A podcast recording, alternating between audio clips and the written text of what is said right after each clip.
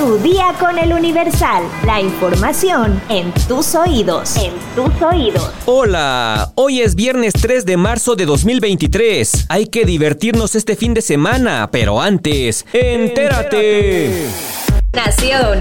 Dos militares que participaron en los hechos, que dejaron cinco jóvenes muertos en Nuevo Laredo, Tamaulipas, ya desertaron, mientras que otros cuatro están bajo investigación, de acuerdo con información de la Secretaría de la Defensa Nacional y el Comité de Derechos Humanos de Nuevo Laredo. Además, fuentes del gobierno federal indicaron que los fallecidos no portaban armas, lo que se confirma con el dictamen de las necropsias, que señala que en los cuerpos no se aprecian restos de pólvora. En tanto, el presidente Andrés Manuel López Obrador aseguró que aunque que se trate de supuestos sicarios, no se puede permitir la ejecución de nadie. La Sedena informó este jueves que los cuatro uniformados deben estar en la prisión del campo militar número uno a más tardar este viernes, toda vez que accionaron sus armas y fueron vinculados a proceso por el delito de desobediencia en el orden militar. Indicaron que es independiente de las responsabilidades a las que se hagan acreedores como resultado de las investigaciones que realizan las autoridades civiles. En tanto, fuentes consultadas señalaron que el caso de los desertores se está investigando. El presidente de la organización Comité de Derechos Humanos de Nuevo Laredo, Raimundo Ramos, precisó que existe una segunda carpeta de investigación por delitos cometidos contra el orden militar, como desobediencia contra cuatro efectivos. Fuentes del gobierno federal señalaron que en video se aprecia que dos vehículos militares están persiguiendo a la PICOP. En su declaración, el capitán Elio N. admite que los elementos a su cargo fueron los responsables de haber disparado sin tener una orden para hacerlo. Detalla que varios accionaron sus armas de fuego sin que diera la orden. Además, reconoce que, tras la inspección, los jóvenes no portaban armas. El dictamen de necropsia detalla las características y heridas de cada uno de los cuerpos, que son identificados con letras. En todos los casos, las heridas señaladas como causa de la muerte son por lesiones de arma de fuego.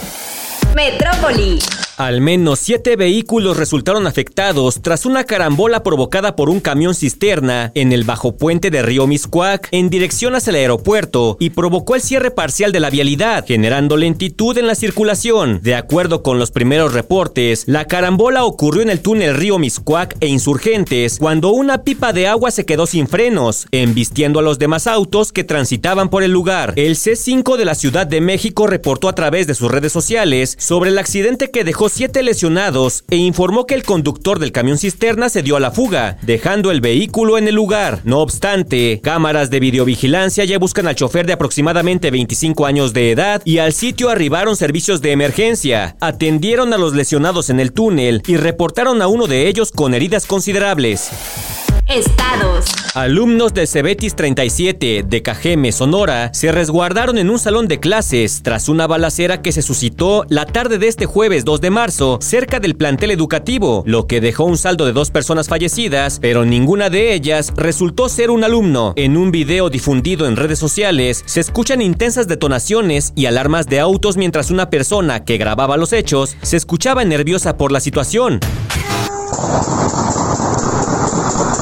あ!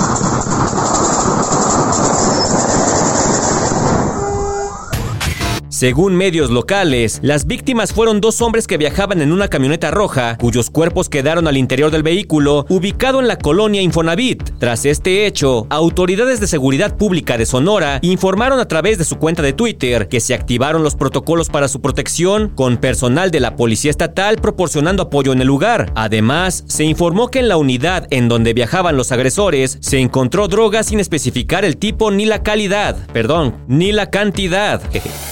Mundo. El Departamento de Justicia de Estados Unidos declaró este jueves que el expresidente Donald Trump puede ser demandado por policías o por legisladores por el asalto al Capitolio ocurrido el 6 de enero de 2021. La posición del Departamento estadounidense de que Trump no es inmune a litigios en este caso fue presentada ante un tribunal federal de apelaciones. Según un documento elaborado por la División Civil del Departamento de Justicia y presentado ante una corte de apelaciones, Trump puede ser juzgado por su papel en el asalto al Capitolio Capitolio. Los abogados del Departamento de Justicia entienden que entre las responsabilidades oficiales que tiene el presidente no se incluye la incitación a la violencia, como la que tuvo lugar aquel 6 de enero en el discurso que Trump dio ante una multitud delante de la Casa Blanca, cuando en el Congreso se ratificaba oficialmente la victoria en las elecciones presidenciales del demócrata Joe Biden. Los abogados del expresidente pidieron a la Corte de Apelaciones del Distrito de Columbia que desestimara las demandas por considerar que el discurso que dio Trump ese día era parte de su trabajo. Argumentaron que el presidente es indudablemente inmune de cualquier responsabilidad civil cuando da un discurso sobre una cuestión de preocupación pública.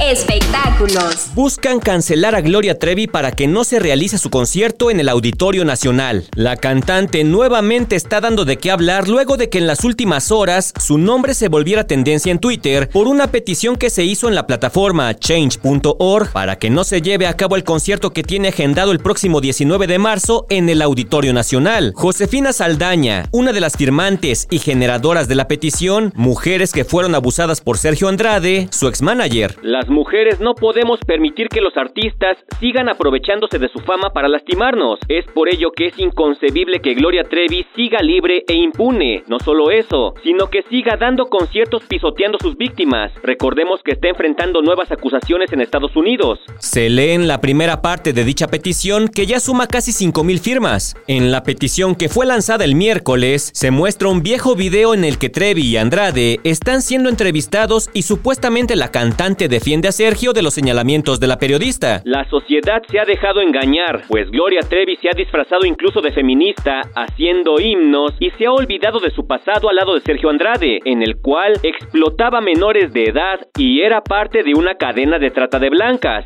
Se dice víctima, pero siempre ha defendido a Sergio Andrade. Se lee en la petición. Pues bueno, parece que Gloria todavía tiene la reputación un poco manchada, pero lo que yo no entiendo es si este tipo de peticiones alguien les hace caso.